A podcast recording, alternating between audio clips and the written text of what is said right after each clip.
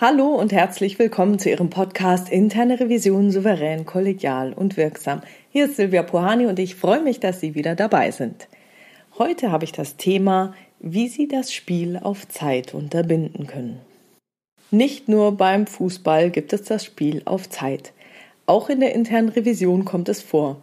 Hier ein klassisches Beispiel. Stellen Sie sich vor, Sie haben eine Prüfungsankündigung verschickt, in der Sie um Bereitstellung der grundlegenden Unterlagen gebeten haben. Die haben Sie erhalten, die haben Sie auch durchgesehen und festgestellt, dass Ihnen noch weitere Unterlagen fehlen, weil in den Dokumenten auf irgendwas verwiesen wurde. Also bis hier alles ganz normal. Dann haben Sie das Eingangsgespräch mit dem Revisionspartner, dem zuständigen Manager und bitten dort um diese weiteren Unterlagen. Das sagt der Manager Ihnen mündlich zu.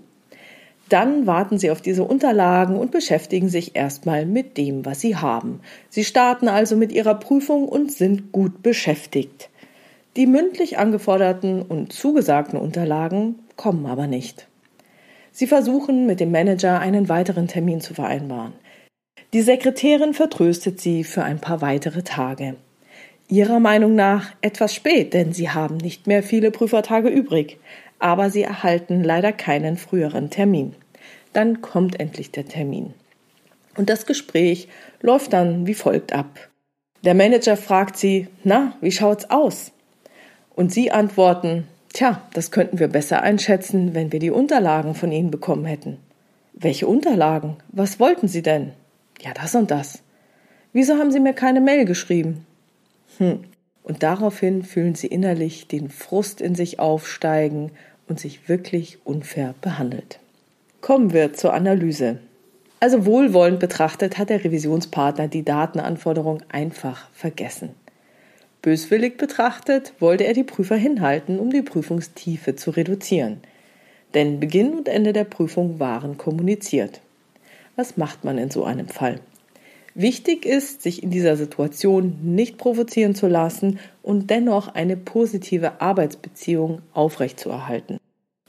Am einfachsten ist es, wenn Sie dem Revisionspartner innerlich zugestehen, dass er entweder etwas vergessen hat oder auf Zeit spielen wollte. Und Sie haben es zugelassen. Um beim Fußball zu bleiben, Sie haben dem gegnerischen Stürmer schön den Ball aufgelegt und der hat dann ins Tor geschossen. In solchen Fällen sollte man sich an die eigene Nase fassen und überlegen, was man das nächste Mal tun kann, um nicht wieder in so eine Situation zu kommen. Sie werden es nicht ausschließen können, aber Sie müssen es Ihrem Revisionspartner ja auch nicht so einfach machen, auf Zeit zu spielen. Wie können Sie also die Hürde für ein Spiel auf Zeit erhöhen? Sie wollen ja eine gute und funktionierende Arbeitsbeziehung aufbauen, beziehungsweise die Arbeitsbeziehung, die Sie haben, noch weiter verbessern. Und in so einem Fall ist es am einfachsten, wenn Sie in Ihrem Prüfungsablauf einen kleinen Schritt ergänzen. Schreiben Sie nach dem Eröffnungsgespräch Ihrem Revisionspartner eine E-Mail. In der Mail können Sie das Gespräch kurz zusammenfassen, brauchen Sie sowieso für Ihre Dokumentation. Wichtig ist aber, dass Sie darin alle getroffenen Vereinbarungen und vor allem alle von Ihnen angeforderten Unterlagen noch einmal benennen. Manchmal weiß man ja vor einem Gespräch nicht, wie die jeweilige Unterlage genau betitelt ist. Das haben Sie jetzt aber in dem Gespräch erfahren. Also diese Mail kann man echt super nett und freundlich formulieren. Wie eben besprochen, anbei die Liste an Unterlagen, die wir von Ihnen benötigen. Gut wäre, wenn Sie in dem Eingangsgespräch gleich vereinbart haben, bis wann die Unterlage zu liefern ist. Dann ergänzen Sie dieses Lieferdatum unbedingt in Ihrer Mail weil dann haben sie schon eine Vereinbarung. Und das ist super. Dann heißt die Mail oder dann heißt dieser Satz, wie eben besprochen, anbei noch einmal die Liste der Unterlagen, die wir von Ihnen bis dann und dann benötigen. Selbstverständlich bedeutet es nicht, dass Ihr Revisionspartner seine Kreativität jetzt im Zaum halten wird und auf weitere Zeitspiele komplett verzichten wird. Wenn Sie weitere Lösungsmöglichkeiten für Spiele auf Zeit finden wollen, dann schauen Sie doch in meinem Buch Erfolgreiche Prüfungsprozesse in der internen Revision an folgenden Stellen nach. Umgang mit Zeitdieben auf Seite 158. Der Gesprächspartner will das Gespräch abbrechen und gehen auf Seite 174. Gegenfragen und Diskussionen bringen Sie vom Thema ab auf Seite 201. Unvorbereitet oder nicht entscheidungsbefugte Teilnehmer in der Schlussbesprechung auf Seite 237. Beim Follow-up erhalten Sie eine übermäßige Menge an Unterlagen auf Seite 303 und der Fachbereich versucht Sie beim Follow-up unter Zeitdruck zu setzen auf Seite 304. Ich hoffe, dieser Podcast hat Ihnen gefallen und Sie in Ihrer Revisionstätigkeit unterstützt.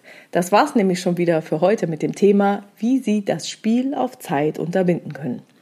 Ich freue mich über Ihre Ideen, Gedanken und Kommentare in der Xing- oder LinkedIn-Gruppe Interne Revision souverän, kollegial und wirksam oder auf meiner Webpage unter dem Post zu diesem Podcast. Herzlichen Dank. Wenn Sie eine Frage haben, die Sie in dem Podcast gerne beantwortet hätten, können Sie mir schreiben per Mail an info@puhani.com oder Sie nutzen die offene oder anonyme Variante des Kontaktformulars auf meiner Webpage www.puhani.com. Vielen Dank für Ihre tollen, tollen Rückmeldungen. Ich freue mich immer wieder von Ihnen zu hören.